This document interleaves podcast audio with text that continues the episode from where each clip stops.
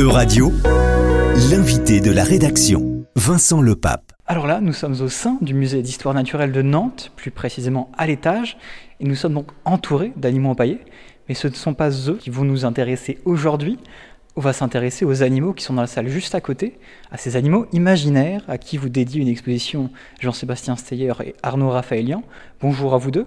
Bonjour. Alors, Jean-Baptiste Steyer, vous êtes paléontologue au CNRS et au Musée d'histoire naturelle de Paris.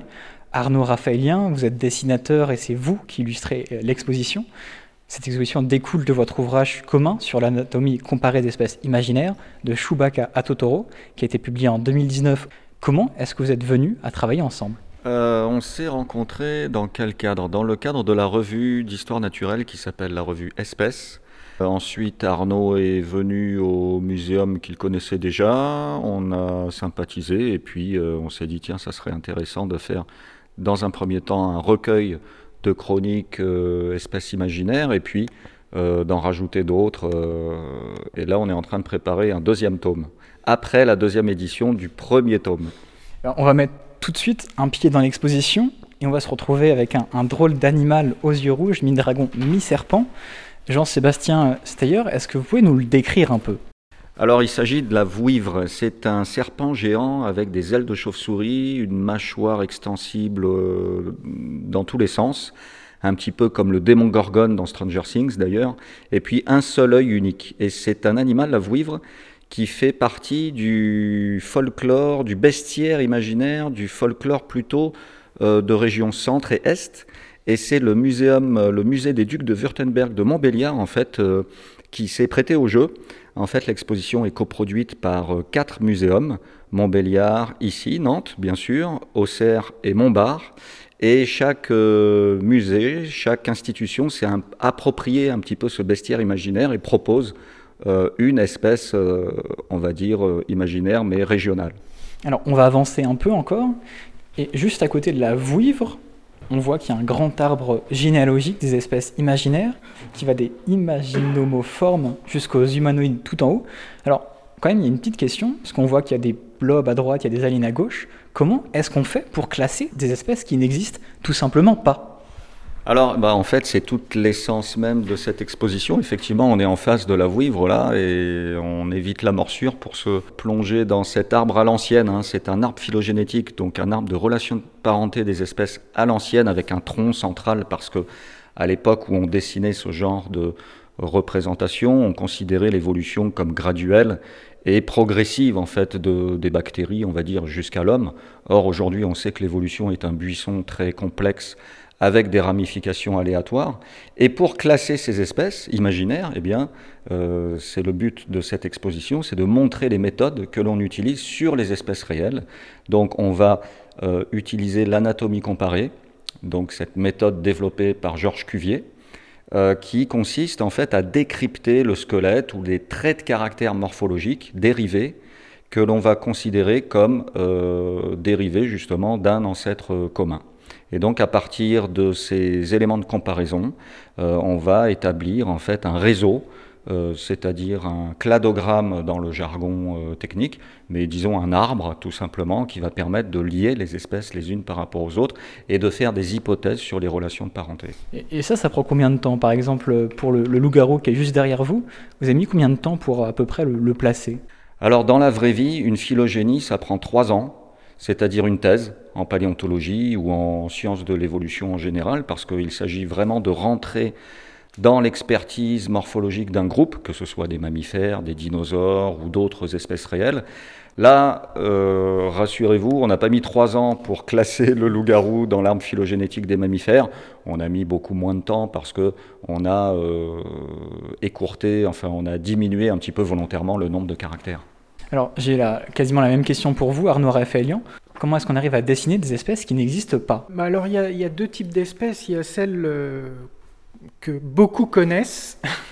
on va passer dans la salle d'à côté. On a par exemple dans, cette salle, on a euh, les gremlins, Wolverine, Marsupilami. Donc ça, ça c'est les espèces finalement que euh, soit on les connaît toutes, soit on en connaît une, ou, enfin, qui sont tirées de, soit de films, soit de, bandes dessinées. Donc, de la pop culture dans son de ensemble. La pop culture, exactement. J'ai pas eu à chercher trop, puisque de toute façon, je ne vais, je vais pas inventer quelque chose, je me suis basé sur ce qui existe, donc j'ai regardé les films. Euh, après, le, mon travail, il était juste de faire le choix sur qu'est-ce que j'allais montrer de l'espèce. Euh, sur Wolverine, on voit le, système d'un bras euh, avec le, les, lames rétractibles. Et, euh, puis, euh, j'avais décidé de montrer une météorite avec quoi était fait d'adamantium. Euh, sur les gremlins, on voit la, manière dont ils se reproduisent et tout. Donc voilà, là, mon, travail, c'est juste faire le choix de, ce que je montre. Après, il n'y a, pas d'invention personnelle. Hein. Je, me fie aux, aux, vrais, euh, aux, vrais inventeurs qui ont fait ça. Après, les autres espèces où moi je suis un peu plus intervenu, c'est par exemple effectivement la vouivre, qui là est, décrite de plusieurs manières, des manières différentes. Le loup-garou, on a. Qu'est-ce qu'on a d'autre? Bah, La sirène, par exemple. Ça, c'est des espèces plus mythologiques ou, ou régionales. Et donc là, j'ai un peu plus de liberté, en fait, dans ce que je Comment je fais le loup-garou Il y a 50 manières de le faire. Voilà, il y a une part de, de choix personnel. Et de créativité aussi. Et, et, de créativité, oui. Mais en restant, effectivement, il y a toujours des, des descriptions, mais il y, a, il y, a, un peu plus de liberté dans ces choix-là. Alien, par exemple, je crois que tout le monde à peu près a vu un, un alien, donc euh, dans les films, je ne peux pas faire autre chose que ce qui est vu euh, par tout le monde. Quoi. On parle de s'inspirer du réel, justement. Est-ce qu'il y a certaines caractéristiques de ces animaux qui sont bien réelles, elles? Oui, tout à fait.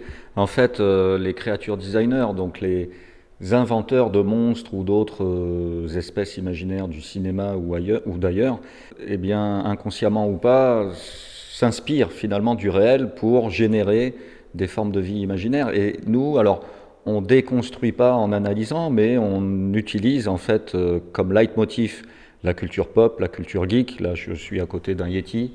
Euh, qui nous permet justement d'expliquer un peu l'histoire des sciences en termes de paléontologie, comme le Gremlins nous permet de parler de métamorphose en biologie, comme l'alien nous permet de parler de développement euh, en sciences de l'évolution, et donc chaque espèce est comme un, un, prétexte pour parler de sciences, de vraies sciences, et de montrer que les sciences finalement sont accessibles et ont un rôle majeur, c'est-à-dire celui d'expliquer en fait la réalité et de comprendre le monde dans lequel nous vivons. Alors là, dans toute l'exposition, il y a quasiment euh, une dizaine de personnages. Est-ce que vous avez dû vous limiter dans votre choix? Parce que vous parliez au début euh, d'un deuxième volume. Oui, oui, oui. On s'est limité. Alors, on a essayé de piocher en fait des espèces, comme l'a bien dit Arnaud, en fait, de la science-fiction, des espèces de la bande dessinée ou, ou, des dessins animés, enfin des animés comme Totoro. Euh, on a des espèces de la mythologie, on a des espèces. Euh, donc, on a essayé de, à chaque fois de choisir des corpus euh, de culture des mondes imaginaires différents, avec des supports aussi différents. Cinématographie, bande dessinée, planche anatomique un peu à l'ancienne en ce qui concerne les espèces mythologiques, parce que euh, à partir du 16e et même avant, en fait, les espèces euh, mythologiques comme la licorne ou le dragon étaient présentes dans les traités très sérieux de zoologie et d'exploration du monde.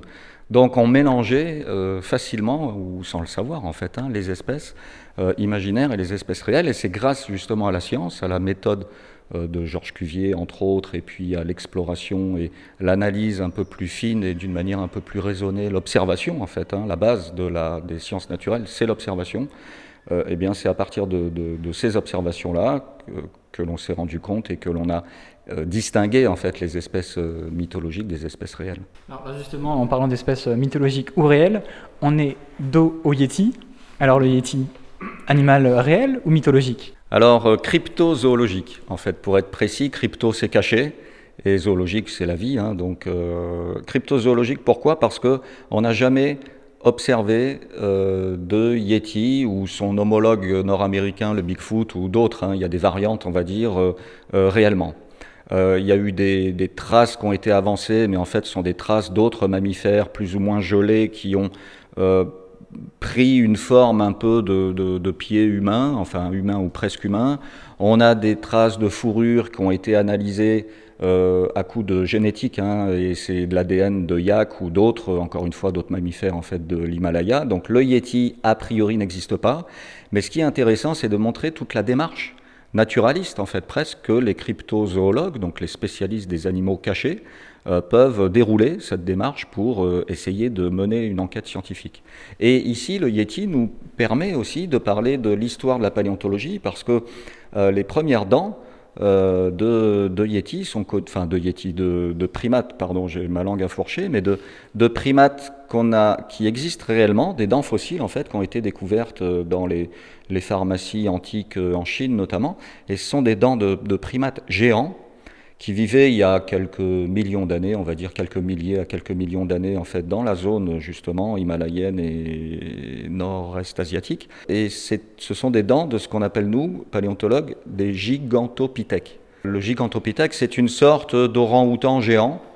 Euh, et peut-être que justement, alors euh, il n'existe plus ce gigantopithèque, c'est une espèce éteinte, réelle, mais peut-être qu'il y a des choses à comparer euh, d'une manière intéressante avec ce fameux Yeti de l'imaginaire collectif. Bah, vous allez peut-être pouvoir répondre à, une question que se posent beaucoup euh, de lecteurs de BD, qui sont peut-être un peu plus âgés maintenant, notamment sur un petit animal jaune à pois noirs qui crie Ouba Ouba, qu'on appelle le marsupilami. Alors comment fait-il pour se mouvoir avec tant de facilité au sein de la jungle. Alors le marsupilami, c'est vrai que c'est une chimère euh, très intéressante en termes de, biologie et de sciences de l'évolution, chimère qui a été inventée par Franquin, qui a dédié même un album très naturaliste euh, qui s'appelle, je crois, La zoologie du marsupilami ou quelque chose comme ça, où on a euh, un peu des planches anatomiques à l'ancienne, comme Arnaud sait très bien le faire, et nous, on s'est posé la question sur la queue, cette queue hyper allongée, hyper souple, qui a un caractère vraiment propre et dérivé, on parle d'autapomorphie dans le jargon en fait de la, biologie. Et je, le précise, c'est évidemment cette queue qui lui sert dans les BD à faire toutes ces euh, galipettes entre guillemets. C'est ça, galipettes. Euh, sa queue lui sert de, à, pêcher en fait aussi les, piranhas, ce qui implique un système nerveux central euh, très développé et des gaines en fait de myéline tout autour des neurones, enfin des neurones, des, oui, des cellules nerveuses en fait le long de la queue pour amener l'information rapidement au cerveau pour pouvoir retirer le piranha avant qu'il lui grignote euh, complètement un morceau de queue. Et puis une souplesse que l'on analyse, nous, euh, en termes de squelette, euh, par un nombre très très élevé de vertèbres caudales et non pas un nombre réduit de caudales allongées. En fait, dans le vivant, vous avez, si vous avez une longue queue, vous avez deux possibilités, on va dire, dans le bricolage de l'évolution, d'opter pour une, enfin, que la sélection naturelle, on va dire, retienne une queue longue. Soit vous avez assez peu de vertèbres, mais chaque vertèbre est hyper allongée. Soit vous avez beaucoup de vertèbres qui sont, elles, par contre, très courtes et qui permettent justement cette mobilité qui est qu'a le marsupilami. Donc on a opté plutôt pour cette solution-là, qui a été retenue aussi euh, par la sélection naturelle, notamment chez les dinosaures sauropodes, qui étaient des, animaux énormes, avec un long cou, une longue queue, et la, la queue est vraiment composée d'une multiplicité de vertèbres. Le dernier animal qui nous intéresse ici, et qui parlera certainement aux plus jeunes, puisqu'il s'agit de Totoro, le héros euh, du film d'animation euh, de Ghibli. Alors, quel secret cache Totoro? Comment notamment réussit-il à, voler finalement et à vivre dans la nature aussi euh?